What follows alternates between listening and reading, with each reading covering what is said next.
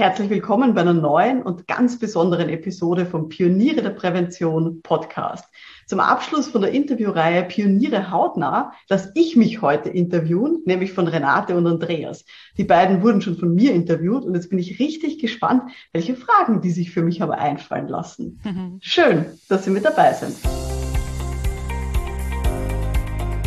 Um in Betrieben wirklich etwas zu bewegen, braucht es mehr als Fachwissen. Pioniere der Prävention. Psychologische Impulse für Ihren Erfolg in Arbeitssicherheit und Gesundheitsmanagement. Veronika Jackel inspiriert Präventionsexpertinnen und Experten mit Empathie und Energie. Profitieren auch Sie vom Know-how der erfahrenen Arbeitspsychologin Veronika Jackel. Hallo Veronika. Hallo liebe Renate. Ja, ich weiß ja heute gar nicht, was so passieren wird. Und die Renate und auch der liebe Andreas sind heute bei mir zu Gast. Halli, hallo, lieber Andreas. Grüezi miteinander, hallo vom Bodensee in die Runde. genau, der Andreas Meyer und die Renate Meyer sind beide nicht miteinander verwandt, aber sie sind beide Mitglieder bei mir in der Akademie für Pioniere der Prävention. Und vielleicht erkennen Sie ja schon ihre Stimmen, weil die waren ja schon bei mir im Podcast. Genau. Und heute stelle ich mich den Fragen von den beiden und ich bin schon ganz gespannt, was die von mir wissen wollen. Ja, Veronika, dann legen wir doch gleich mal los. Die erste Frage würde von mir kommen, aber davor vielleicht noch eine kurze Information an dich und auch an die Zuhörenden. Wir stellen nicht nur unsere Fragen, sondern wir haben auch aus den Fragen, die du stets den Interviewgästen gestellt hast, uns welche rausgepickt, die uns immer besonders gut gefallen haben und weil sie sich besonders gut eignen, auch dich zu charakterisieren. Und zudem haben wir unter den Interviewten auch noch ein paar Fragen eingesammelt, die wir dir heute stellen wollen. Genau. Und Super. die erste Frage ist gleich einer deiner Klassiker, nämlich würden wir auch gern von dir wissen, wem hilfst du mit deiner Arbeit, mit dem, was du tust und wodurch? Ein klassischer Anfang. Ähm, also einerseits als Arbeitspsychologin helfe ich Organisationen dabei, motivierende Arbeitsbedingungen zu gestalten. Und das ist vor allem durch die Gefährdungsbeurteilung psychischer Belastungen oder wie es in Österreich so schon heißt, die Evaluierung psychischer Belastungen. Das ist so ein bisschen die eine Hälfte von meinem Job. Und das zweite Hälfte von meinem Job, da bin ich ja die Gastgeberin bei den Pionieren der Prävention.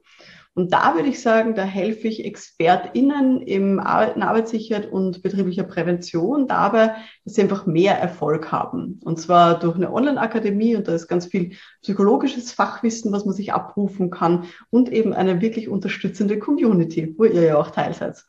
Schön. In der Prävention ganz tief und mit Herzblut.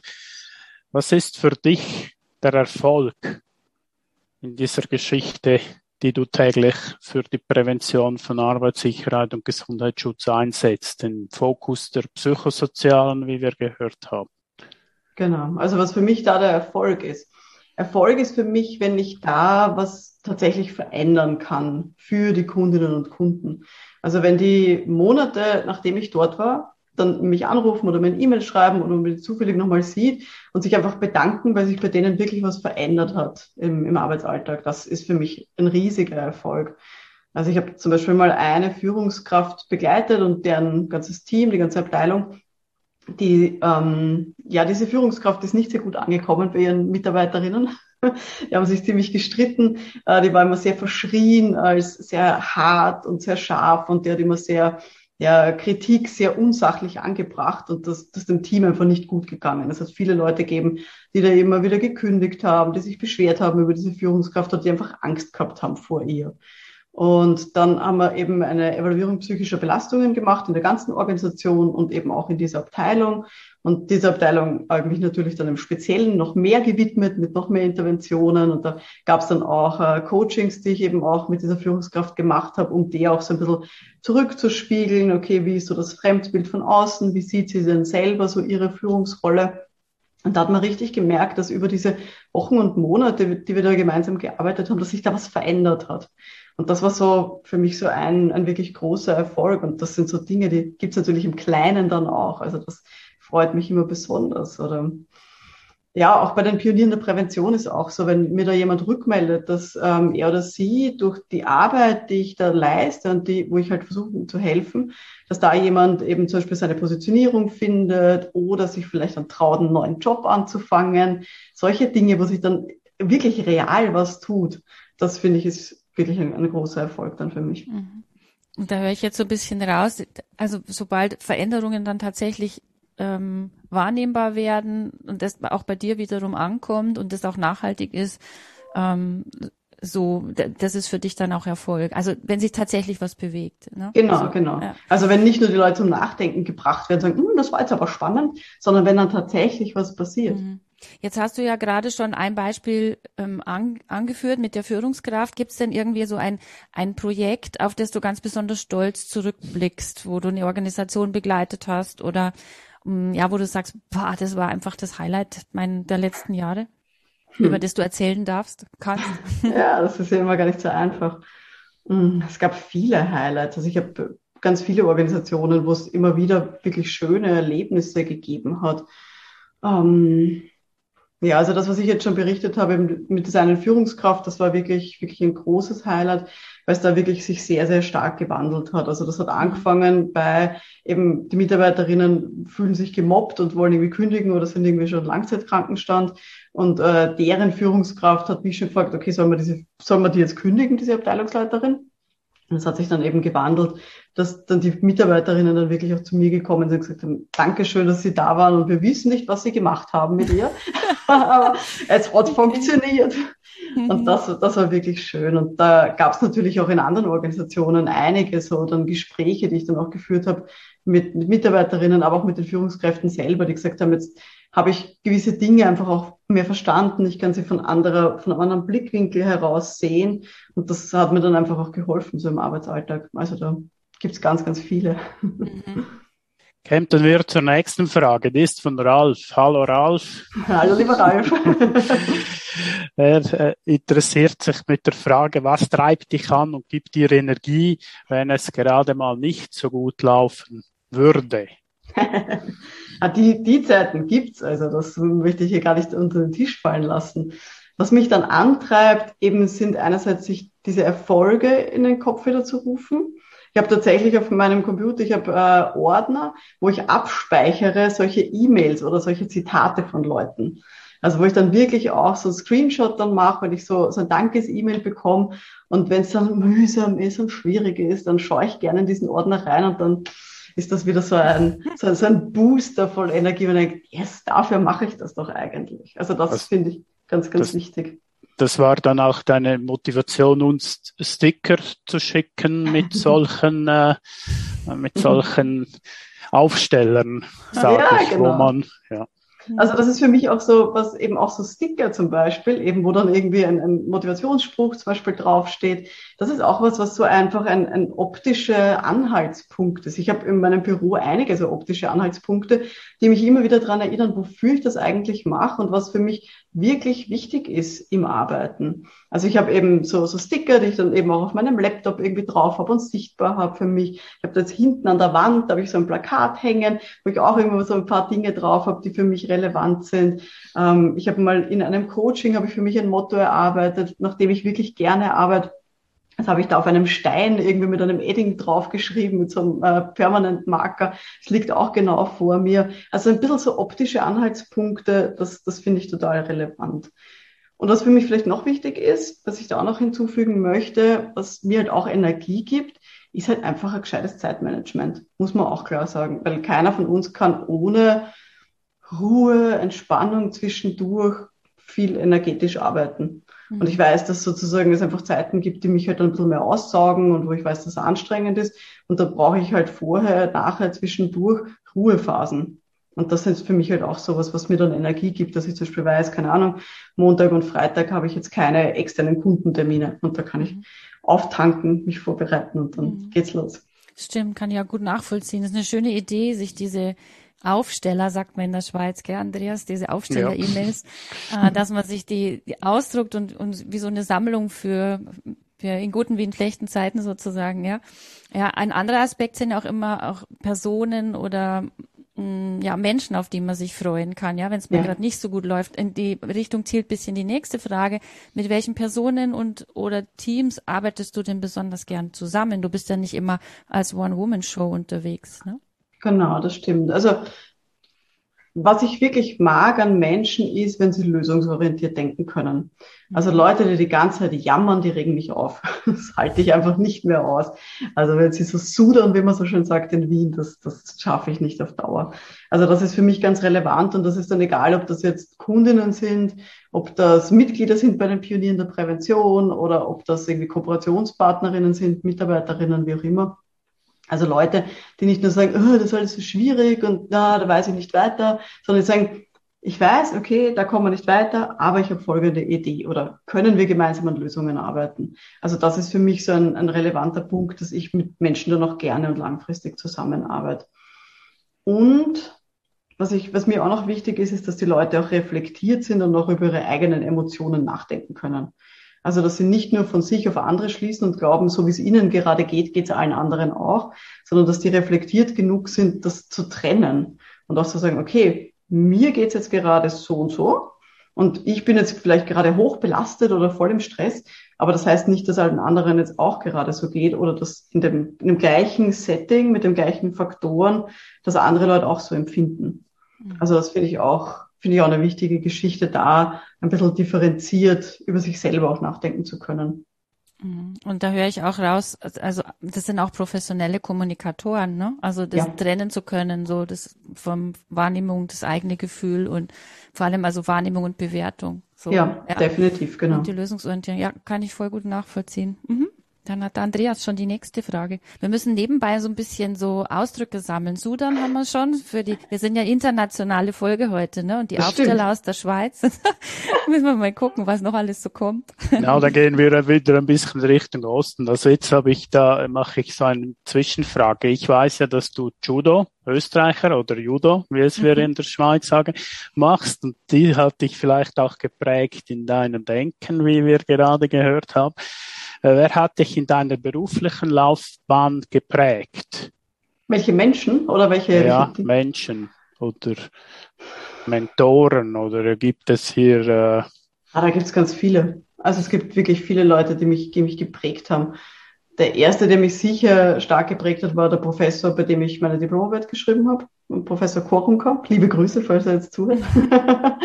ähm, der mir einfach dann auch geholfen hat, so bei diesen ersten selbstständigen Projekten, der mich ein bisschen unter seine Fittiche genommen hat, ähm, mich mitgenommen hat bei Kundenprojekten und mir da gezeigt hat, wie die Arbeitspsychologie dann tatsächlich auch in der Realität ausschauen kann. Also nicht nur theoretisch, das hat er mich auch unterrichtet und gelehrt, sondern mich dann auch mitgenommen hat zu Kundenprojekten. Das war sicher ein, ein großer Mentor für mich. Ähm, dann hat es eine Psychologin gegeben, äh, die auch für mich, die, ich da auch als Mentorin bezeichnen würde, die liebe Martina Mollner, die in, der, äh, in Österreich unterwegs in der Arbeitspsychologie, kennen sie sicher auch, ähm, die eben auch immer ja ganz vorne mit dabei war, wenn es darum ging, arbeitspsychologische Methoden zum Beispiel weiterzuentwickeln. Und die hat mich reingebracht in dieses Themenfeld von der Gefährdungsbeurteilung psychischer Belastungen. Also bei der habe ich eine Fortbildung gemacht ähm, dann hat sie dort mitbekommen, dass ich mich schon sehr viel eingelesen habe, hat das sehr wohlwollend zur Kenntnis genommen und hat mich dann auch selber weiterempfohlen, dass ich solche Dinge auch durchführe. Das hat mich, das hat eine riesen Tür geöffnet für mich einfach. Also da auch zu ganz, ganz vielen anderen Kundinnen und auch Kontaktpartnern auch zu kommen. Die war sicher auch so eine, die mich sehr stark geprägt hat oder die meinen Karriereverlauf stark geprägt hat. Und dann würde ich an der Stelle noch meine Mitarbeiterin erwähnen, meine langjährigste Mitarbeiterin, die liebe Sabine. Mhm. Die Sabine ist jetzt auch schon seit sieben, bald acht Jahren bei mir, eben als, als Büromanagerin, meine Assistentin. Ähm, und mit der gemeinsam habe ich schon so viel erlebt. Das war ist Wahnsinn. Und das ist immer so mein, mein Fels in der Brandung. Ähm, und mit ihr gemeinsam habe ich einfach auch gelernt, okay, wie kann ich auch selber meine Führungsrolle, wenn ich Führungskraft bin, wie kann ich das irgendwie auch gut ausgestalten? Und ähm, ja, wie kann ich auch delegieren und aufhören, irgendwie alles immer selber zu machen, sondern auch zu schauen, was können denn vielleicht andere für mich tun? Also das war auch so ein, ein riesiges Learning, würde ich sagen, so ein, mhm in diesen letzten Jahren. Ah, das klingt schön, als müsstest du auch ab und zu da die Hüte mal wechseln, oder? Also wenn man so eng zusammenarbeitet, ist man sich ja auch in der Art und Weise befreundet. Geht mir auch so mit meinen ähm, Beschäftigten und da muss man immer so, bin ich jetzt die Freundin oder bin ich unter dem Hut der Chefin und so weiter und so fort. Ach, das, das ist ja schön, schön wertschätzend, ja. Prima, also die hat dich auch geprägt. Ja, jetzt natürlich kommen jetzt auch ein paar Fragen zum Netzwerk Pioniere der Prävention. Wir kennen dich ja ähm, eben aus ja, aus diesem Netzwerk. Und eine Frage, die mich interessieren würde, was ist denn eigentlich der Treiber oder die Motivation dafür? Weil du könntest dich ja jeden Tag um 17 Uhr einfach aufs Sofa setzen oder zum Judo gehen und du, du müsstest das ja nicht machen, ja. Aber es gibt wohl, es gibt wohl einen oder mehrere gute Gründe dafür, dass du sagst, pfah, da stecke ich Herzblut rein, da stecke ich Zeit rein, da, da baller ich Ressourcen rein, ich mache diesen Online-Kongress etc. Also warum? Was ist dein Motiv für diese Netzwerkarbeit? Ähm, da kommt jetzt wieder so ein österreichischer Ausdruck. Ich glaube, ich bin so eine Vereinsmeier-Tante. Also ich bin einfach. Bin, ist auch ein Meier. Guck. Ja, genau, ja, genau. ich bin auch ein Meier. Ja. So dritt. Eine, eine Vereinsmeierin. Ähm, ich war einfach schon immer mein ganzes Leben in Vereinen organisiert. Also Judo-Verein und da sozusagen dann auch im österreichischen Judo-Verband äh, und noch anderen Geschichten. Und mir gefällt das einfach, dieser Gedanke, dass man sich gegenseitig unterstützt, sich gegenseitig weiterentwickelt und jeder einfach viel Wissen und Herzblut da reinsteckt für eine, für ein größeres Ganzes, mhm. für was Gemeinsames. Und ich glaube, gerade in der betrieblichen Prävention können wir nur davon profitieren, wenn wir uns gegenseitig austauschen und gegenseitig von unserem Wissen halt profitieren. Also ich habe das eben kennengelernt in den vielen Jahren, wo ich jetzt andere Leute unterrichte rund um dieses Thema Gefährdungsbeurteilung psychischer Belastungen und habe da einfach bei meinen langen Seminaren dann immer wieder gemerkt, dass die Leute den Austausch sehr schätzen untereinander und auch dieses psychologische Wissen rund um Gesprächsführung und alles, was halt nicht so dieses Fachwissen nur ist, so ein, wo finde ich was im Gesetz, mhm. sondern wo es auch um dieses Zwischenmenschliche geht in der betrieblichen Prävention. Und das war dann was, wo ich irgendwie dann schon sehr lange mit dieser Idee im Kopf herumgegangen bin, hm, da könnte man doch irgendwie mehr machen und das sollten wir uns doch mehr austauschen. Habe das zuerst in regionalen Netzwerken eben auch gemacht, physisch vor Ort, aber das mal auch beschränkt natürlich.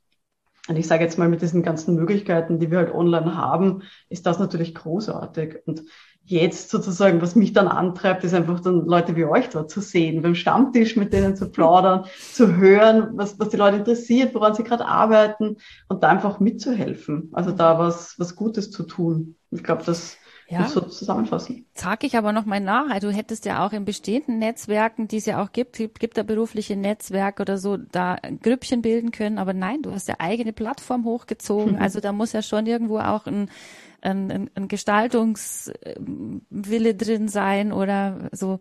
Ja. Also es, es, es ist ja auch voll deins, ja. Man, man merkt es ja, ja, mit jedem Wort und, und in jeder Phase irgendwo ähm, lebst du das ja auch, ne? Es mhm. ist schon. Definitiv, ja.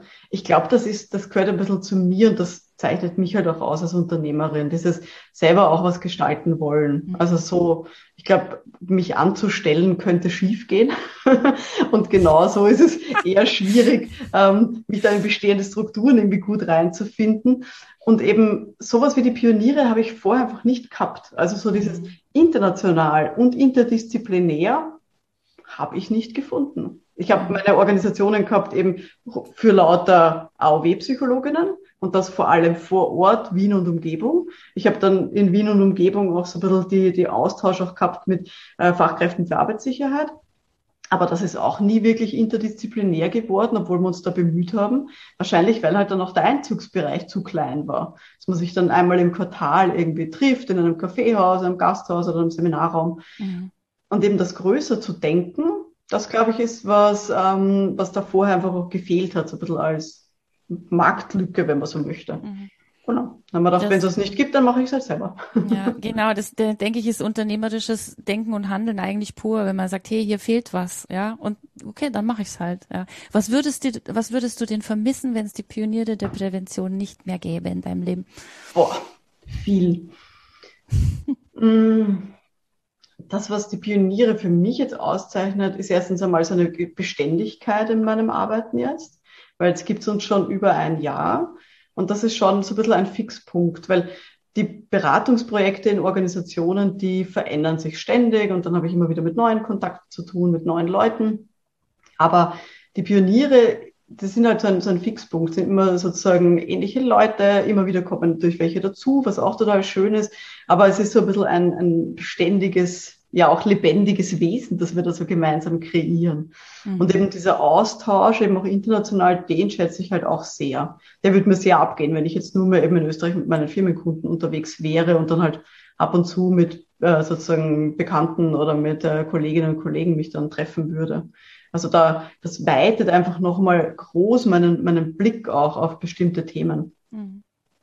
Ja, Gut, nicht nur dein, unser aller auch. Gell? Ja, genau. Also, also die, Renate, die Renate sagt das schön. Ich denke auch, diese Diversität im Sinn, wie du gesagt hast, über Disziplinen übergeordnet, die ist schon genial. Also ich, mhm. man hat mich vor einem Jahr in die Passig genommen und als ich dann dort alles durchgelesen habe, was die Psychologen so machen, mhm. habe ich auch gedacht, es ist ein bisschen einseitig. Also es gibt, mhm. natürlich verstehen sie alles und, und die Praxis, die du von deinem Prof erwähnt hast, der hat ja auch äh, äh entsprechende Lebenserfahrung und, und Alltagserfahrung im Sinn der Arbeits- und Organisationspsychologie. Aber das kommt, finde ich, echt gut im Pioniere der Prävention zur Geltung.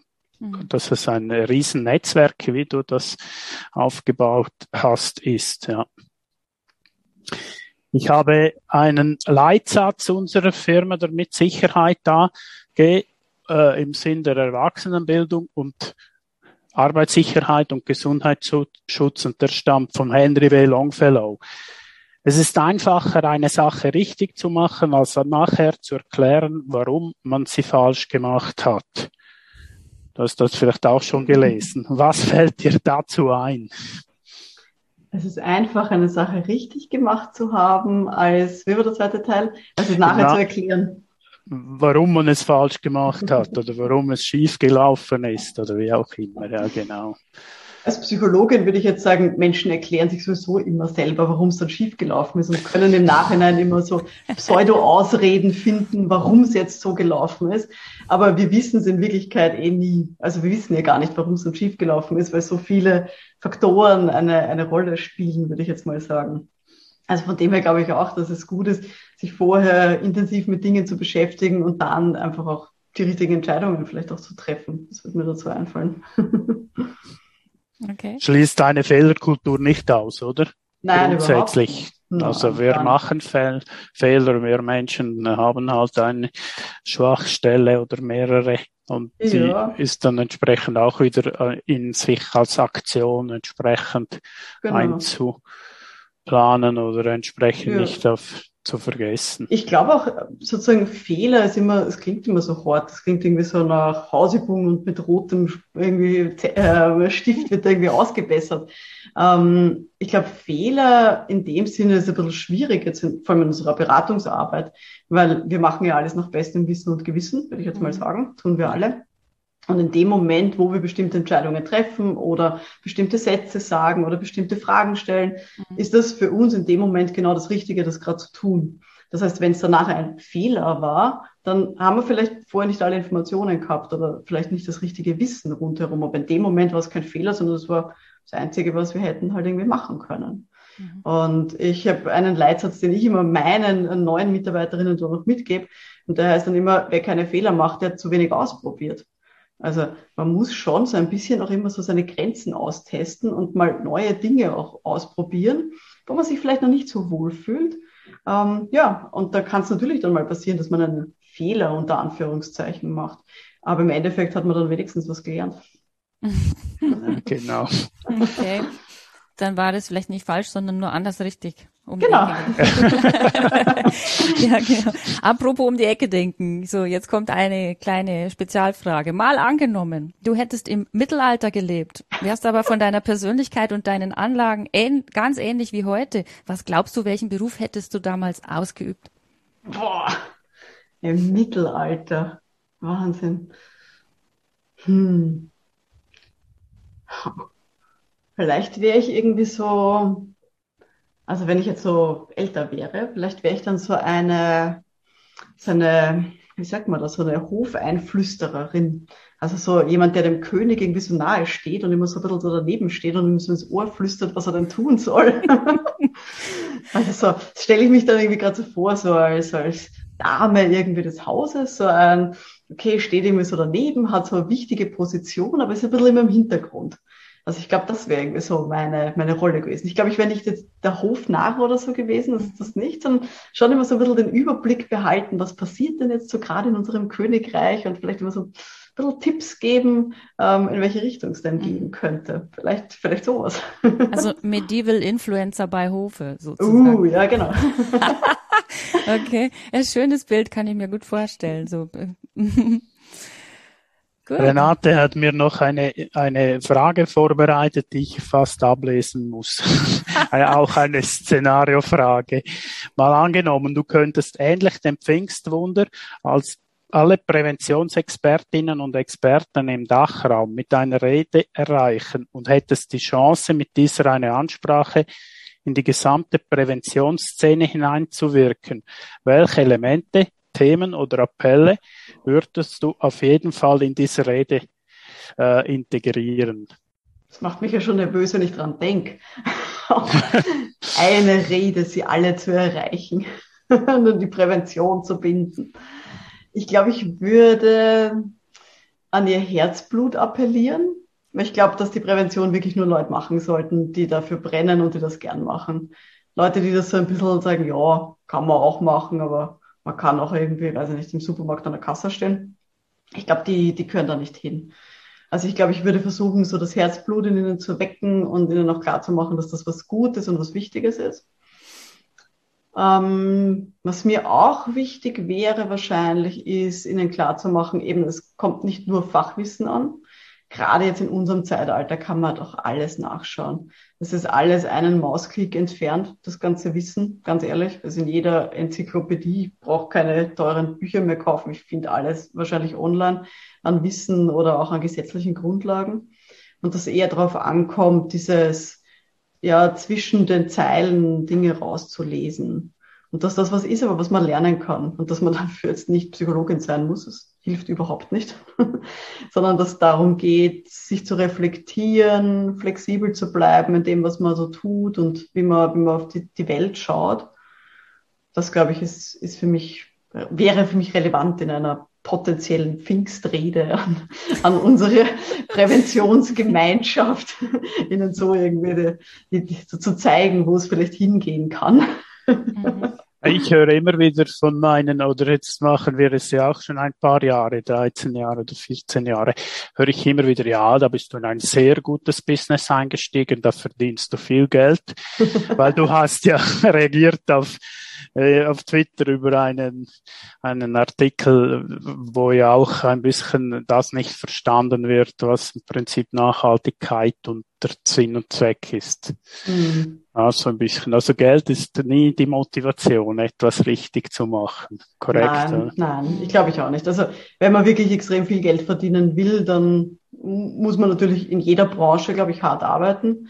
Aber ganz ehrlich, dann sollte man vielleicht eher, ich weiß es nicht, Finanzberater werden oder irgendwie, weiß ich nicht, also Unternehmensberater, weiß ich nicht, und dann einen 70-Stunden-Job irgendwie annehmen äh, und da in kurzer Zeit viel Kohle verdienen. Also ich glaube nicht, dass das in der Prävention das Sinn und Zweck sein sollte. Ich glaube, da geht es eher darum, seinem Herzen zu folgen und da das zu tun, was man gerne macht, damit man halt auch ein bisschen ja, die Welt verbessert. Sagen wir, wie es ist. Das ist, glaube ich, was, was viel, viel mehr wirkt Natürlich wollen wir alle gut verdienen, das äh, ist gar keine Frage und da reden wir ja eh auch immer mal wieder zu diesem Thema drüber. Also wir dürfen uns auch auf gar keinen Fall unter Wert verkaufen. Also jetzt zu sagen, oh Gott, ich will die Welt retten und dann darf ich aber dafür nichts verlangen, weil das wäre doch unmoralisch. Das finde ich auch total falsch. Aber man sollte vielleicht Geld auch ein bisschen so sehen, dass es auch beim Gegenüber halt auch was auslöst. Also wenn ich sozusagen einen hohen Preis für etwas verlange, dann zeigt das meinem Gegenüber auch, dass es das wert ist und dass es wichtig ist, das zu tun. Also wenn ein Porsche jetzt irgendwie nur 100 Euro kosten würde, würden auch die Leute sagen, hm, ist auch irgendwie seltsam, oder? Und das wäre ganz schnell kein Statussymbol mehr, so ein Auto. Sondern eben, das ist was, was kostet. Das macht vielleicht auch mal den Reiz irgendwie in der Sache aus. Und das sollten wir Präventionsexpertinnen uns vielleicht auch ein bisschen mehr hinter die Ohren schreiben. Jetzt sind wir in eine interessante Richtung abgebogen, aber das ist ähm, in, also in, die, in dem Bereich so, also wir waren ja bei deiner Pfingstrede und sind jetzt äh, beim Geldverdienen gelandet, finde ich ganz spannend. Ähm, nur kurzer Aspekt dazu, ich bin in Deutschland in einem Trainerinnen und Trainern ähm, Interessenvertretung organisiert und die haben einfach mal so Aufstellung gemacht, in, in welchen Branchen ähm, sozusagen letztes Jahr dieser Pandemieeffekt relativ schwach ausgeprägt war, die also gut weiterarbeiten konnten und da waren Arbeitssicherheit und, und äh, BGM-Trainerinnen und Trainer, äh, die waren da ganz vorne mit dabei, weil viele Sachen einfach weitergelaufen sind, vorher schon recht gut etabliert waren. Also es ist tatsächlich eine gute, eine sichere Branche. Ja, also nachhaltig, ja. Ja, genau. Zurück zu deinem Pfingstwunder, was so, da, was mich da noch interessieren würde, weil du es angesprochen hast, auch ähm, dieses äh, sich ständig selber reflektieren, das zielt ja auch voll ab in die Entwicklung einer äh, oder zielt, zielt stark auf auf die Entwicklung von einer wirklich gut ähm, professionellen Selbstkompetenz auch, ne, dass man sich selber spiegelt, fragt, vielleicht auch mal Feedback holt, sich begleiten lässt etc. Hast du da noch einen Tipp aus kollegialer psychologischer Sicht? Sich darauf einlassen ist ganz wichtig. Also nicht glauben, dass man jetzt irgendwie eh schon alles weiß, alles schon mal irgendwie gehört hat und das super umsetzen kann, sondern jeder von uns, egal welche, welche Ausbildung er oder sie jetzt genossen hat, kann da immer noch mehr lernen. Also viele Leute sozusagen, die da überhaupt keine Ausbildung haben, glauben immer, okay, nur weil ich zum Beispiel Psychologie studiert habe, kenne ich mich super aus und kann Gedanken lesen bei meinem Gegenüber. Und das ist, das ist weit weg von, von der Wahrheit. Da habe ich ja in meinem Psychostudium, habe ich, glaube ich, vier Semesterwochenstunden, also über ein Semester lang vier Stunden pro Woche habe ich das Thema Gesprächsführung gehabt. Da kann man, also da kann man Dinge im Ansatz sozusagen kennenlernen. Ich habe dann noch viele weitere Ausbildungen gebraucht, um dort zu, um jetzt da zu stehen, wo ich jetzt stehe. Also ich glaube, dass ständig an sich arbeiten und da offen sein für neue Ideen ist extrem, extrem hilfreich. Und da vielleicht dann auch nicht dogmatisch in eine Richtung nachdenken, sondern eben auch sich aus verschiedensten Bereichen Inputs holen und ein bisschen schauen, wie verhält sich das mit mir? Wie, wie spürt sich das für mich an? Passt das zu meinem Weltbild? Passt das zu den Erlebnissen, die ich vielleicht jetzt auch schon hatte? Also das finde ich extrem wichtig, dass man da offen bleibt, um, um hier selber sich, sich selber weiterzuentwickeln. Ja, genau. Und der, der Andreas hält jetzt auch ein, ein, Buch gleich in die Kamera, genau. Kommunikation für Sicherheitsbeauftragte von der lieben Renate. Ja, definitiv, genau. Das war aber nicht abgesprochen, Andreas. nein, nein, aber äh, es ist ja auch nachhaltig bei mir geblieben, dein ja, Buch. Das stimmt. Ja, mhm. Genau. Ja. Ja, also ich glaube eben so, so Bücher oder dann auch tatsächlich nicht nur das zu lesen, sondern auch sich zu reflektieren, auch Übungen zu machen mit Kolleginnen und Kollegen ähm, und da ganz konkret so ein bisschen Hilfe auch zu bekommen, das finde ich super wichtig. Also eben dann auch offen zu sein, anderen davon zu erzählen, wenn irgendwas vielleicht nicht so gut gelaufen ist an Gesprächen, das finde ich, finde ich extrem hilfreich. Ja. ja. Jetzt, ähm, ich höre ich hör gleich auf, aber jetzt wird's wirklich total spannend für jeden, der auch in diesem Netzwerk organisiert ist oder der es vielleicht noch nicht ist. Ich finde, genau das findet statt, wenn wir uns treffen, ja, bei den Stammtischen, wenn jemand eine, eine Frage im Forum stellt oder wenn dann die Tipps kommen von den anderen und wenn man sieht, ah, wie, macht's, wie machen es eigentlich die anderen und man kann da so viel dadurch, dass man dann einfach die Referenz hat mit sich selber, also finde ich, kann man so viel, so viel Inspiration abholen. Das ist wirklich, also auch an der Stelle sind die Pioniere der Prävention wirklich ähm, für, für meine eigene Entwicklung schon wahnsinnig wichtig geworden die letzten Monate und werden sicher weiterhin noch sein. Schön, und ich ja. spreche da sicherlich auch für, für viele andere. Genau. So, jetzt noch mal eine Frage an die Psychologin, liebe Veronika. Du hast ja Psychologie studiert. Gibt es denn dennoch ein, ein Rätsel oder eine Frage über die menschliche Psyche, die du hattest und die dir auch das Studium nicht beantworten konnte? Also gibt es was, was selbst dir immer noch Rätsel aufgibt? ähm, was ich immer noch nicht kann, sind Träume deuten. oh. Also das ist okay. sowas, wo man sagt, okay, warum man bestimmte Dinge sozusagen zum Beispiel träumt, keine Ahnung. Also das sind immer noch so Dinge, weiß man nicht. Und ganz ehrlich, auch wie sich andere Menschen verhalten oder warum sie das tun, ist immer noch ein, ein Rätsel manchmal für mich, beziehungsweise ich kann mich auch nur annähern. Also das ist etwas, wo man dann vielleicht bestimmte Erklärungsmuster hat, wo bestimmte Theorien vielleicht passend sind, wo man sagt, hm, okay, da könnte jetzt, weiß ich nicht, die Selbstwerterhaltungstheorie nach Tessa irgendwie gut passen. Warum jetzt jemand folgendes Verhalten zeigt, scheint das seinen Selbstwert zu schützen oder so. Also es gibt immer so Annäherungen, die man irgendwie treffen kann aber ich kann immer noch nicht in die Köpfe der Leute reinschauen. Ich weiß nicht, was sie genau denken. Ich weiß nicht genau, warum sie bestimmte Handlungen setzen. Und das ist auch was, was Schönes. Also sich so ein bisschen man kann sich so annähern, so ein bisschen so wie konzentrische Kreise um die Wahrheit, warum Menschen so sind, wie sie sind.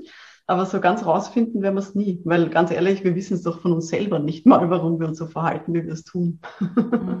Spannend finde ich da halt nur, dass in unserem Thema Arbeitssicherheit und Gesundheitsschutz, also betriebliche Prävention, dass da das menschliche Verhalten einfach die Rolle schlechthin spielt, ja. Und ähm, sich jetzt äh, mit was auseinanderzusetzen, wo man selbst nach ein paar Jahren Studium sagen muss, Entschuldigung, ich habe es immer noch nicht ganz verstanden. Man kann sie, auf, man kann sie für, äh, verschiedene Brillen aufsetzen und da drauf gucken und es vielleicht so, vielleicht so, vielleicht so erklären. Das ist, ähm, das ist schon spannend, ne? Definitiv. Und ich glaube, das macht es auch ein bisschen aus. Viele verschiedene eben, so wie du es beschrieben hast, Brillen zu haben, mhm. wie man auf menschliches Verhalten blickt. Und dann mit der einen sieht man mal schärfer, mit der anderen vielleicht irgendwie in anderen Situationen irgendwie besser. Das ist hilfreich und das ist wichtig. Und dazu muss man halt sich auch irgendwie eintauchen in dieses Thema. Aber dass man zu 100 Prozent sagen kann, ich weiß genau, warum sich diese Person genau in diesem Moment genauso entschieden oder verhalten hat, das wird man nicht hinbekommen. Mhm. Sondern es wird immer so ein bisschen eine Unschärfe drinnen sein. Und selbst wenn die Person sagt, ja, genau, genau deswegen habe ich so gemacht, dann kann es sein, dass sie sich halt selber die eigene Realität so zurechtlegt und selber das im Nachhinein anders konstruiert. Aber wir können halt, weißt du schön, man kann das Leben nur vorwärts leben und rückwärts ja. versuchen, das irgendwie zu verstehen. Und das ist mit dem eigenen Leben so und das mit dem Leben von anderen genau das Gleiche. Mhm.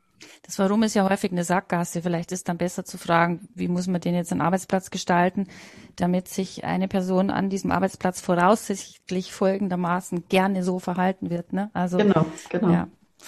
Gut. Interessieren würde mich an euch beiden. Gibt es weibliche Arbeitssicherheit und Gesundheitsschutz und gibt es männliche Prävention, Arbeitssicherheit und Gesundheitsschutz aus eurer Sicht? Gibt es Bücher drüber? Ich habe heute witzigerweise Frage. erst da, da, zu dem Thema gegoogelt, also ne, gegoogelt, ja. ja. Also oberflächlich recherchiert und da gibt es tatsächlich, äh, es gibt Literatur dazu. Frauen im Arbeitsschutz, äh, so, ja. Und die sind? Ich habe es nicht gelesen. Ah. die Frage war ja, ob es das gibt. Klar gibt es da Unterschiede. Ja. Nein, meine Frau hat mir gesagt, nach, äh, mit, jetzt hast du Psychologie studiert und weiß, verstehst immer noch nicht, wie Frauen funktionieren. Natürlich. so. Selbstverständlich. Ich bin ja keine Frau. Also. Wir wissen auch nicht, wie wir funktionieren. Das ist, das ist eben das Wunder genau. irgendwie, dass wir, dass wir da haben. Mhm. Aber ja.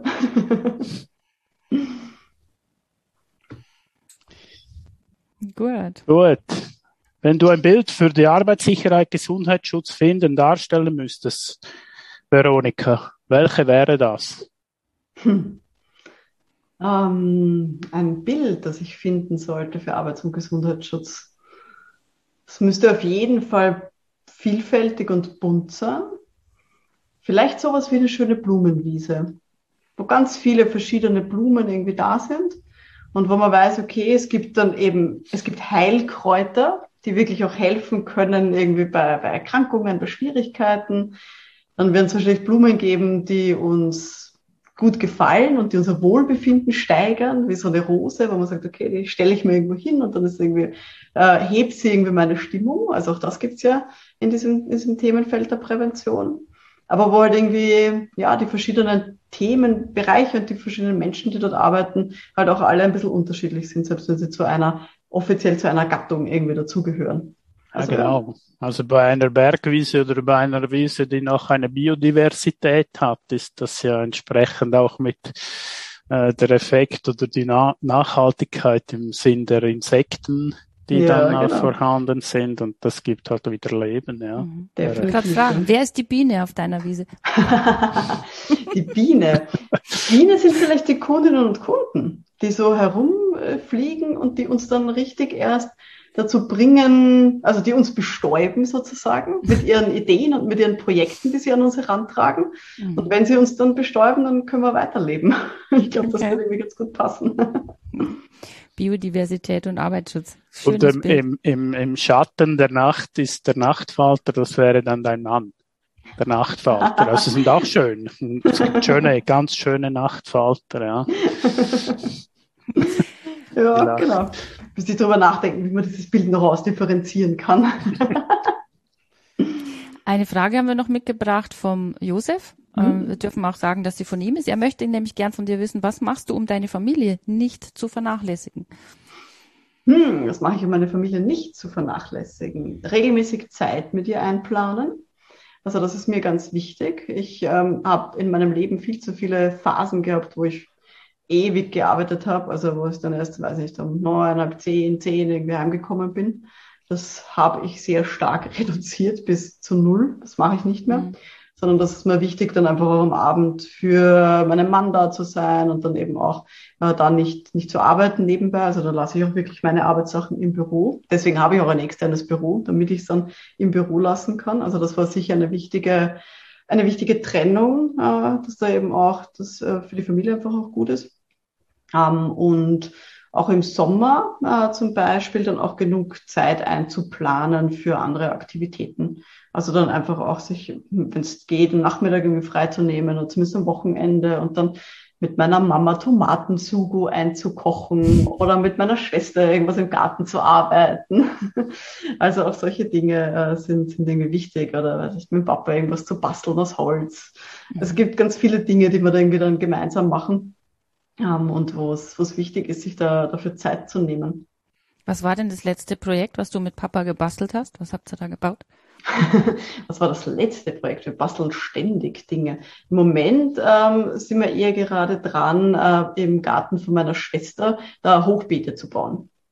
Also das ist so eine Geschichte und da ja, hängt dann irgendwie ganz viel dran mit altes Holz wegräumen und irgendwie alte Baumstämme herum zu, herum zu jonglieren im Garten von einem Stapel zum nächsten und Dinge zu betonieren, solche Dinge. Und wir haben vorher haben wir unsere Gartenhütte gebaut im Garten und da hat auch ganz viel geholfen. Also es gibt immer was zu tun.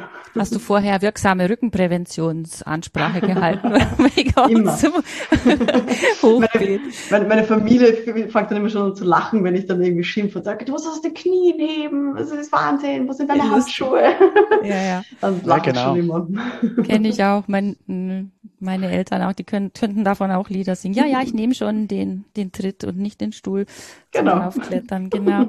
Mm, und wie viel machen von deiner Familie selber auch Judo? Also gibt es da zeitlich dann auch Überschneidungen in der Freizeit oder ist das was, was du für dich machst sozusagen? Also ich äh, mache mit meinem Mann gemeinsam Judo. Mhm. Ähm, den habe ich auch dort kennengelernt. Da waren wir allerdings schon noch Kinder, also vor sehr vielen Jahrzehnten her.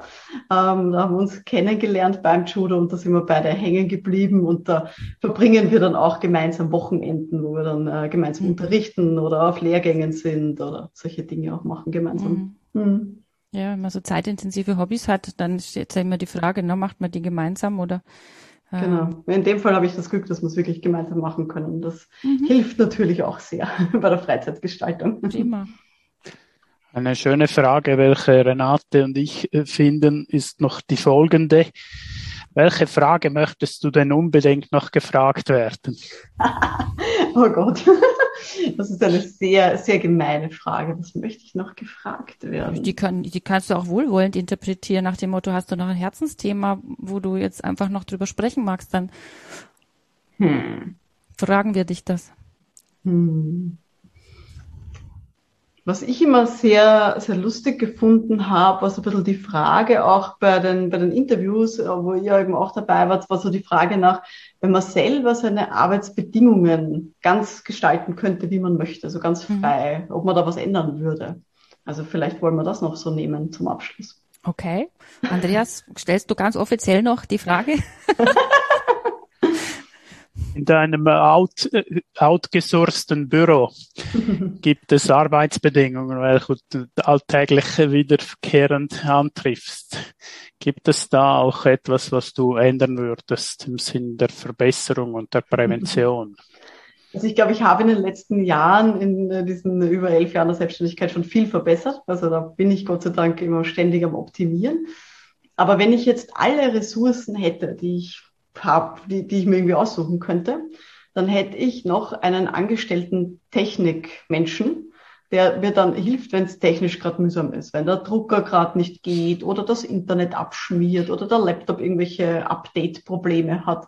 Also wenn ich da irgendwen hätte, der mir einfach dann sagen kann, so wie eine IT-Abteilung in einer großen Firma, dem übergebe ich, der sagt, mach das, ich brauche das in einer Stunde. also so wen hätte ich zum Beispiel gerne. Ansonsten glaube ich, dass ich so meinen normalen Arbeitsrhythmus, dass ich den gut eingeteilt habe mittlerweile, dass ich da einen gute, guten Flow auch drinnen habe. Ich würde mir manchmal wünschen, dass ich mehr Zeit hätte. Also wenn ich jetzt, keine Ahnung, statt 24, 26 Stunden hätte an einem Tag, ich glaube, dann würde ich gerne wieder äh, mehr Praktikantinnen und Praktikanten aufnehmen, ähm, die ich dann ein bisschen unter meine Fittiche nehme und denen ich so ein bisschen diese schöne Welt der betrieblichen Prävention auch zeige. Also das, das würde mir gut gefallen, weil ich glaube, das kommt in vielen Ausbildungen einfach zu kurz, ähm, dass die Leute auch sehen, dass das ein wirklich sich lohnendes Tätigkeitsfeld ist. Und das mag ich einfach auch total gern, da so mein, mein Wissen noch weiterzugeben und den Leuten auch mit praktischer Arbeit zu zeigen, wie denn das ausschauen kann. Mhm. Aber dafür fehlt im Moment irgendwie die Zeit. Also da muss ich im Moment leider die Anfragen ablehnen. Ich denke ja, das ist ja auch ein Aufwand, die zu betreuen. Ne? Weiß nicht, Andreas, ja. hast du Praktikantinnen, Praktikanten? Nein. Ich mhm. bin der mhm. Praktikant meiner Frau. okay. Nein, ja. nein, wir haben das auch, äh, das passt so nicht. Irgendwie auch die, die Bildungspläne in der Schweiz sind irgendwie die, die Berufsprüfung, Arbeitssicherheit und Gesundheitsschutz, die Veronika ja auch äh, ihren Teil mitgestaltet hat, die ist im Prinzip schon an fertig ausgebildeten Berufsleuten äh, äh ausgerichtet. Also mhm. du musst eine Abschlussprüfung haben oder ein Studium und dann darfst du dieses äh, entsprechende Spezialist der Arbeitssicherheit, Gesundheitsschutz abschließen mhm. äh, als Berufsprüfung. So ist das Schweizer Modell. Darum gibt es keine Praktikanten. Und äh, mhm. von den Kerngeschäft Elektrotechnik bin ich natürlich nur hier mit Übungs- und Modellanlagen, die wir haben zum Schalten oder Verarbeitung der Spannung. Mhm. Da bin ich zu weit weg. Aber früher mhm. habe ich es auch mal gemacht, dass ich noch in der Unternehmungen mhm. war. Mhm. Ich finde das immer total schön. Also ich habe früher auch eben Praktikantinnen und Praktikanten immer mal wieder halt auch gehabt, eben die äh, Psychologie studiert haben und die dann eben da reinkommen wollten in dieses Feld aber ich habe einfach eben auch gesehen, Renate, wie du gesagt hast, das braucht extrem viel Zeit. Ich möchte ja dann auch gut betreuen. Ich möchte die nicht einfach nur mitnehmen zu einem Workshop oder zu einem Webinar und sagen, schau mal zu, sondern ich will denen vorher erklären, worum es geht. Ich will die gewisse Teile vorher ausarbeiten lassen. Ich will das nachher mit denen reflektieren genau. können. Und das ist halt wie das Einarbeiten von einer neuen festangestellten Person. Das ja. braucht halt seine Zeit. Das ist schön, die Leute dann so wachsen zu sehen, also mhm. so diese Blume noch aufgehen zu sehen. Mhm. Äh, deswegen hätte ich dafür gern auch wieder mehr Zeit. Ähm, aber ja, um es halt richtig zu machen, muss man sich da schon noch reinknien. Für eine neue Blume auf der Präventionswiese. Genau. ja, wir sind jetzt schon ja knapp, wir sind jetzt, wir starten jetzt in die Schlussrunde. Wir haben uns für uh. die Schlussrunde ein paar Fragen ausgedacht, die du möglichst spontan mit Ja oder Nein beantworten solltest. okay, okay. Bin gespannt. Und nur wenn es gar nicht anders geht, erklären oder hm, versuch mal wirklich so aus dem Bauch raus, ja oder nein. Okay, gut. Erste Frage. Es ist Freitagnachmittag nach 17 Uhr, dein Firmenhandy klingelt, die Nummer ist unterdrückt, du bist gerade auf dem Weg zum Stand-up-Paddeln. Gehst du ran? Nein, auf keinen Fall. Mhm. Yoga auf dem Stand-up-Paddleboard, ja oder nein? Ausprobiert, gescheitert, nein. Hast du auch Klamotten, die nicht schwarz sind? Ja, ein paar. Du bist doch wieder mit Flipflops im Kühlhaus und befürchtest wieder deine Lieblingswürstel zu vergessen. Die warmen Wollsocken liegen im Auto. Würdest du die Socken holen und mit der sexy Kombi Wollsocken und Flipflops zurückgehen, um den Grillabend zu retten? Hm, nein, wahrscheinlich nicht, um ehrlich zu sein. Okay. Schon mal geweint vor Freude, weil ein Projekt so cool und toll war? Ja, tatsächlich. Auf dem Auto auf der Rückfahrt vom Kunden. Schön. Schon mal ein Projekt so richtig vergeigt? Hm, nein, so richtig nicht, ein bisschen vielleicht. Mhm. Würdest du die Pioniere der Prävention ein zweites Mal gründen? Auf jeden Fall. Waren das jetzt genug Fragen? Nein, wie machst du weiter? Also super, jetzt hat's uns erwischt. Jetzt muss also, noch was ausdenken. Renate, frag ja, wir weiter. Haben, wir, ähm, wir haben in der Vorbereitung auf den Podcast haben halt einfach auch nochmal festgestellt, wie schön das ist, ja, dass wir uns jetzt hier so in, in, der Konstellation treffen, ja, weil wir haben jetzt irgendwie, ja, Deutschland, Österreich, Schweiz, alle sind vertreten. Mhm. Zwei Meyers interviewen dich und so. Ähm, hast du denn irgendwelche, ja, wie soll man sagen, Stereotypen will ich es jetzt nicht nennen, aber also wir unterscheiden uns ja schon. Aber was ist denn so vielleicht das, die große Klammer, die, das, das Gemeinsame? Das Gemeinsame von uns allen ist, ja. glaube ich, Offenheit, Offenheit und Herzblut für eine bessere Arbeitswelt. Ich glaube, das ist das, was uns alle irgendwie vereint. Wir mhm. wollen, dass Menschen gesund, sicher, glücklich nach Hause gehen am Ende von ihrem Arbeitstag und jeder von uns trägt da so ein bisschen sein Schäufchen dazu bei und versucht da so ein bisschen da was, was zu tun, was er oder sie halt irgendwie auch gelernt hat. Ich glaube, das, das vereint uns alle. Mhm. Dann macht auch total überhaupt nichts mehr aus, wo jemand herkommt und ob er so dann sagt oder jammern oder Aufladler oder Lob, gell? ja. Nein, gar nicht. Also ich glaube, das, mhm. das können wir ausdeutschen, diese, diese Sprachschwierigkeiten, die manchmal ja. auftauchen. Mhm. Also das denke ich auch, ja. Wir, unsere Grenzen sind diesbezüglich in der Prävention durchlässig. Äh, mir ist das auch, mir ist das auch äh, echt positiv. Ich habe schon früh, früh, früh auch jetzt bei der Elektrotechnik natürlich immer über die Grenzen der Schweiz geschielt, weil ja Deutschland natürlich viel größer ist. In der Regel das schon ausgearbeitet hat bevor die Schweizer dann nochmal gemacht haben.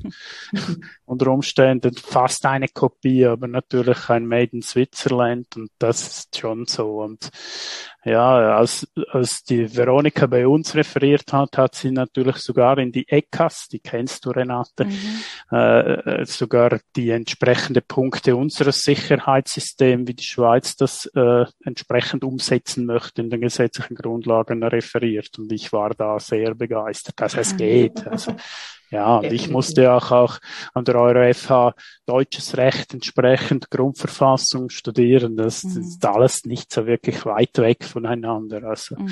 Nein, ich glaube auch. Und wenn man, also ich finde ja auch, es ist so diese einzelnen Rechtsgrundlagen oder diese Vorschriften von anderen Ländern zu hören, das ist ja wie eine andere Sprache zu lernen. Und es gibt diesen schönen mhm. Satz, ich weiß nicht mehr von wem er stammt, ähm, wie war das so ein, wenn du keine andere Sprache lernst, dann kennst du deine eigene nicht.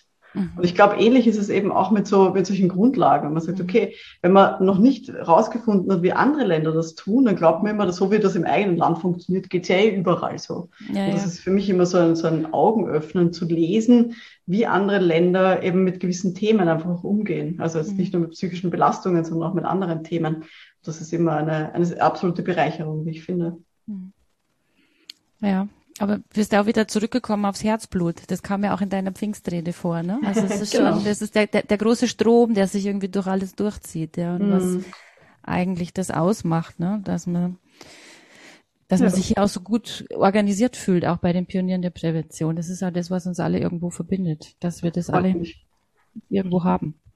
Schön. Danke, dass wir dich interviewen durften. Andreas? Schön gewesen, ja. Danke. Es ist, Nein, es ist äh, top gewesen, ja. Es ist super gewesen, ja. mit euch, mit euch beiden mhm. zu diskutieren. Das war mhm. schön, ja. Schön. Oder zu interviewen, Frau Jackel. Das war toll, ja. ja. Danke, Renate, für deine Vorarbeit. Ja, danke dir auch. Ja, Herr und Frau Meier, vielen lieben Dank für eure spannenden Fragen.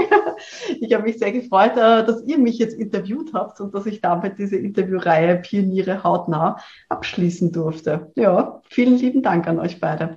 Ja, und liebe Zuhörenden, ich hoffe, es war was Spannendes für Sie dabei.